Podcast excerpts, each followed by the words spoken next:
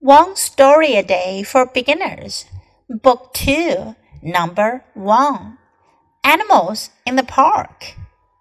When Grandpa comes to visit, we like to go for a walk. First, we go to the store.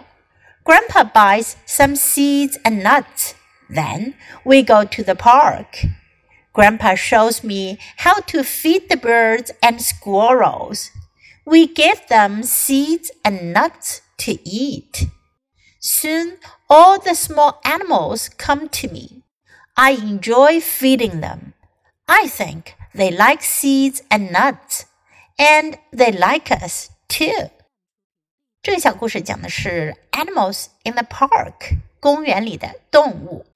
When Grandpa comes to visit，当爷爷来拜访来我们家的时候。 we like to go for a walk，我们就喜欢去散个步。Go for a walk，去散步。First, we go to the store。首先呢，我们会去商店。Grandpa buys some seeds and nuts。爷爷会买一些种子和坚果。Then we go to the park。然后我们就去公园了。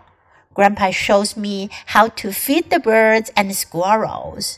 爷爷会显示给我看，shows me 显示给我看，做给我看，怎么样去 feed 喂养，怎么样去喂那些鸟和松鼠 squirrel。We give them seeds and nuts to eat. 我们给他们种子、坚果，让他们吃。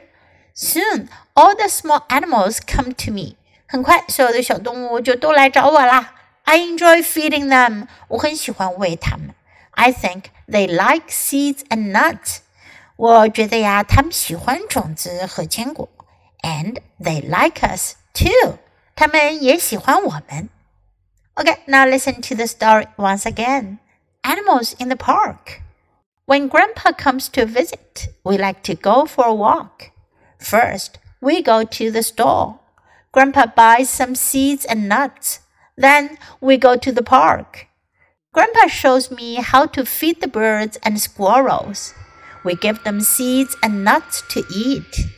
Soon all the small animals come to me. I enjoy feeding them. I think they like seeds and nuts, and they like us too.